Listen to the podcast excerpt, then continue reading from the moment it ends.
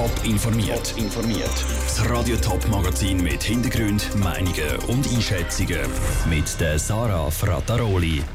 Wie die Zürcher Parteien auf die neuesten Wahlprognosen reagieren und was man über die Schiesserei bei einer Synagoge zu Halle bis jetzt alles weiss, das sind zwei von den Themen im Top informiert. Bis zu den nationalen Wahlen geht es zwar noch anderthalb Wochen, aber die Grünen und die GLP dürfen heute schon jubeln. Eine Umfrage im Auftrag von Radio Top und Teletop zeigt nämlich, dass die beiden Parteien massiv zulegen, vor allem im Kanton Zürich. Geht andersrum bei der SVP. Sie muss mit massiven Verlusten rechnen. Wie die Zürcher Parteipräsidenten auf diese Prognose reagieren, im Beitrag von Vinicio Melchioretto. Bei der Umfrage zeigt sich, die GLP und die Grünen zählen zu den grossen Gewinnern im Kanton Zürich. Die Unterstützung bei den Grünliberalen steigt um rund 5 und bei den Grünen um 4 Prozent. Trotz dieser positiven Vorhersage kaufen können sich die Partei nichts davon, sagt der Co-Präsident der GLP Zürich, der Nicola Forster. Viele Leute haben das Gefühl, das Klimathema sei jetzt ja genug in den Medien und sei jetzt ja genug auch von der Politik thematisiert, aber jetzt ist der Moment, wo man das tatsächlich noch muss umsetzen muss. Und bei Umfragen können wir uns nicht kaufen, sondern jetzt geht es darum, tatsächlich, dass die Leute an die Urne gehen. Zu den Verlierern in der Umfrage zählen die SVP und die BDP. Die SVP verliert rund 3,5 Prozent im Kanton Zürich. Der SVP-Parteipräsident Patrick Walder versucht das zu verhindern und mobilisiert darum nochmal. Wir hoffen natürlich, dass wir jetzt in den letzten Wochen noch zusätzlich mobilisieren können, um den Verlust, der jetzt prophezeit ist, entsprechend können aufholen Und da müssen wir jetzt noch Mobilisierungsschub anbringen. Der BDP droht sogar den Verlust vom einzigen Nationalratssitz, wo sie hat im Kanton Zürich. Die bisherigen 3,5 Prozent kann sie nicht heben. Sie verliert der Umfrage nach etwa 1 Prozent. Die Vizepräsidentin der BDP Zürich, Judith Waser, weiß auch, wieso die BDP so viel verliert. Wir haben eine breite Auswahl an Themen, die wir vertreten. Vielleicht ist es halt wirklich so, dass man in der Politik nicht vernünftig und anständig politisieren kann, dass man halt einfach nur extrem sein und ein bisschen hetzerisch. Ich denke, das ist ein Problem. Dass wir vielleicht einfach zu ruhig sind. Stagnieren und geringe Verluste müssen die FDP, CVP und die SP in Kauf nehmen. Etwa um 1% verlieren diese Parteien. Der SP Zürich Co-Parteipräsident Andreas Dauru gibt sich kämpferisch. Ich bin natürlich sicher ein bisschen nüchtern über das Resultat von der SP, wo sagen wir mal stagniert bis leicht verliert. Das ist für uns natürlich ganz ein wichtiger Motivator, um jetzt nochmal richtig Gas zu geben. Die Umfrage von der Gallup AG deckt sich ziemlich stark mit den anderen Vorhersagen zu den Wahlen 2019. Der Beitrag von Vinicio Melchioretto. Gleichzeitig wie die exklusive Wahlumfrage für Radiotop und Teletop ist auch noch eine zweite Prognose herausgekommen, nämlich das Wahlbarometer von der SRG. Und auch das zeigt in die gleiche Richtung. Das Wahlbarometer rechnet also auch mit einem Plus für Grüne und Grünliberale und mit einem Minus für alle anderen Parteien. Ausgerechnet an Yom Kippur ist es passiert, am höchsten jüdischen Viertag. In im Osten von Deutschland hat es am Mittag eine Schiesserei vor einer Synagoge gegeben. Zwei Menschen sind gestorben, zwei sind schwer verletzt worden und werden im Moment im Spital notoperiert. Zuerst hat die Polizei gesagt, die Täter seien mit einem Auto abgehauen. Nachher ist bekannt worden, dass ein Täter verhaftet worden ist. Benedikt Meiser, direkt für uns aus Deutschland. Wie sieht es denn jetzt aus? Was ist zu den Tätern bekannt?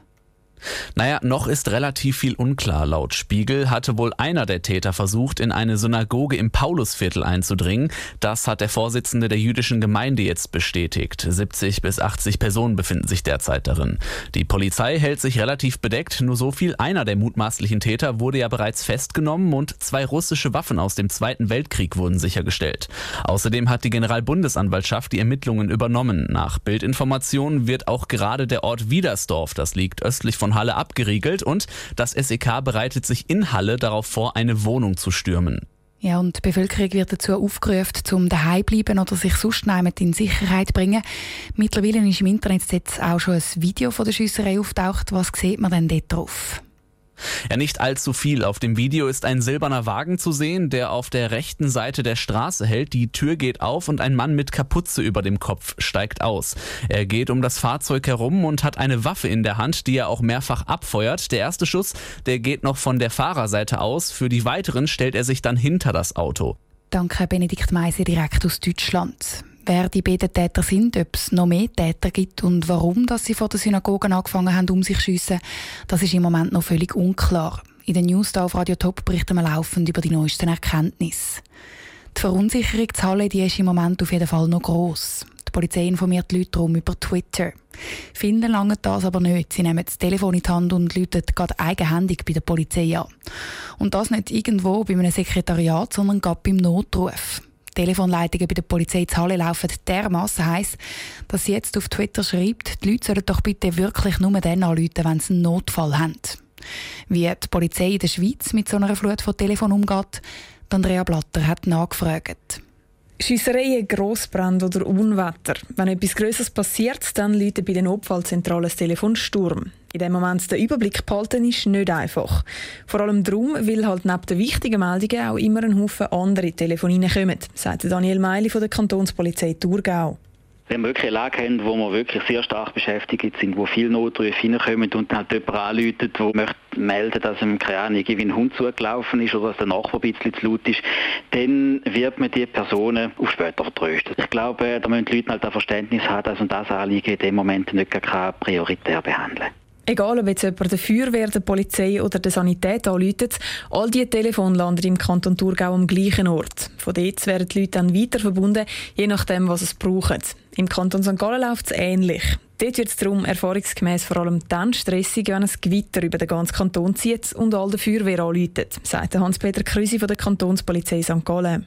Dort ist die Tatsache so, dass die Notrufzentrale dann auch fast untergeht, weil wir da einfach hunderte von Anrufen haben. In äh, so einer Situation können unsere Disponenten sehr gut unterscheiden, was ist ein Notfall und was ist keiner, was ist ein Notruf würdig. Und dort muss man den Leuten halt klar und bestimmt sagen, dass wir jetzt anders hätten, dass sie ein anderes Mal anrufen sollen.